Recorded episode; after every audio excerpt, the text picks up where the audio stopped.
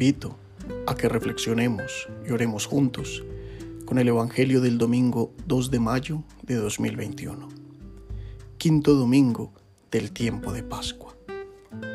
En el nombre del Padre, y del Hijo, y del Espíritu Santo. Amén. Del Santo Evangelio según San Juan. En aquel tiempo dijo Jesús a sus discípulos, Yo soy la verdadera vid, y mi Padre es el viñador. A todo sarmiento mío que no da fruto, lo arranca, y a todo el que da fruto, lo poda para que dé más fruto. Vosotros ya estáis limpios por las palabras que os he hablado.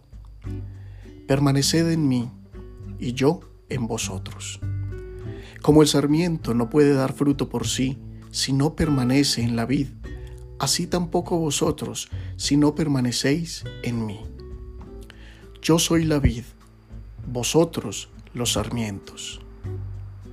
El que permanece en mí y yo en él, ese da fruto abundante, porque sin mí no podéis hacer nada. Al que no permanece en mí, lo tiran fuera, como el sarmiento, y se seca. Luego los recogen y los echan al fuego y arden. Si permanecéis en mí, y mis palabras permanecen en vosotros, pedid lo que deseáis y se realizará. Con esto recibe gloria mi Padre, con que deis fruto abundante. Así seréis discípulos míos. Palabra del Señor. Gloria a ti, Señor Jesús. Este quinto domingo de Pascua nos regala un bello pasaje del Evangelio de Juan que se da en el contexto de la última cena. Allí Jesús ha dejado el testamento del amor y ha dado también su presentación definitiva como la verdadera imagen de Dios. El pueblo de Israel estuvo siempre acostumbrado a conocer a Dios como yo soy. Son varios los textos del Antiguo Testamento en los que al Señor se le nombra de esta manera. En aquel primer encuentro con Moisés en el Horeb, en el que el Creador se presentó como yo soy el que soy, y lo envía a liberar al pueblo de Israel de la esclavitud en Egipto, le encomienda precisamente presentarse diciendo, yo soy, me envía a ustedes. Desde ese momento comenzó una larga tradición en Israel de llamar a Dios como yo soy, pues no podía ser nombrado de ninguna manera.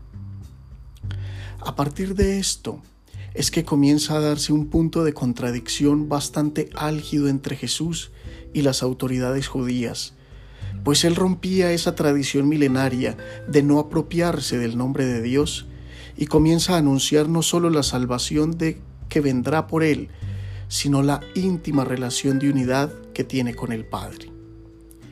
Es así que el Maestro, en su predicación y en su acción, le da identidad concreta al Señor de señores, al que no podía ser nombrado, a Yahvé, a Elohim, al Señor. Ahora, el rostro de Dios es Jesús y su identidad se presenta en el Hijo. Antes de este pasaje de la vid, ya habíamos escuchado al Mesías presentarse como yo soy. Yo soy el camino, la verdad y la vida. Yo soy la resurrección y la vida. Yo soy el buen pastor. Rostro concreto, identidad concreta. Yo soy la vid verdadera. Así se nos presenta Jesús este domingo. Y esto no es algo accidental, ni un símbolo más en la larga predicación en parábolas del Señor. De hecho, es más que una palabra, es su presentación definitiva como la verdadera vid del nuevo Israel. El pueblo judío no recibió la luz, no fue fiel a la promesa de Dios. Es por esto que en Jesús se da tanto la definitiva identidad de Dios como la presentación del nuevo Israel que albergará ya no solo una nación, sino al mundo entero. El emblema del templo de Jerusalén era una vid tallada en oro.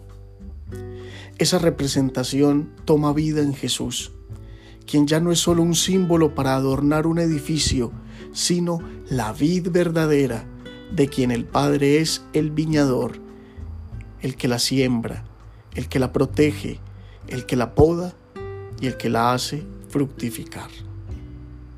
A la vid verdadera pertenecemos todos como sarmientos.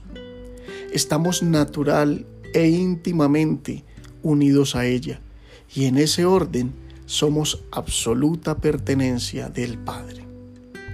Jesús hace un solo llamado y en ese llamado parece estar la clave de su vida y de su misión. Permanecer. En los ocho versículos del texto que se nos presenta este domingo, esta palabra permanecer aparece varias veces para remarcar su verdadero sentido. Jesús permanece en el Padre.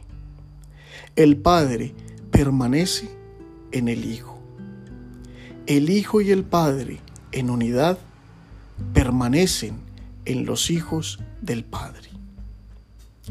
El amor se planifica justo cuando los hijos del Padre permanecen en el Hijo.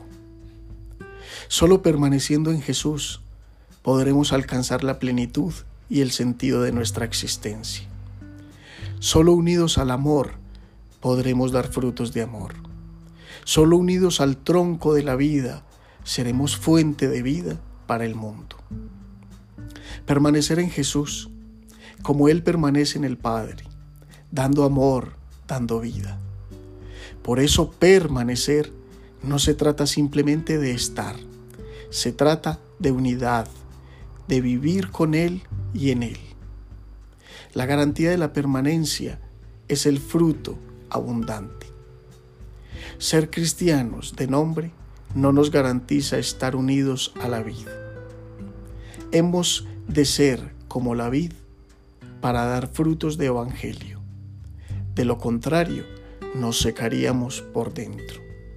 Seríamos vidas infructuosas que no se dieron por amor.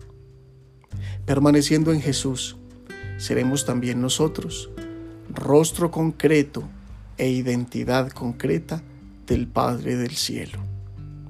Así, cada uno de nosotros puede exclamar con verdad, yo soy hijo de Dios. Para terminar, oremos. Amado Jesús, tú eres la vid, nosotros tus sarmientos. No tiene sentido ni razón nuestra existencia si no estamos unidos a ti. Te pedimos nos ayudes a no malgastar la vida lejos de tu amor.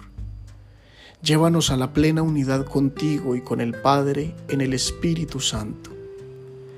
Ayúdanos a dar frutos abundantes, haciendo las obras que tú haces y viviendo en ti como tú vives en nosotros. Que seamos uno contigo, como tú y el Padre son uno. Amén. Feliz semana.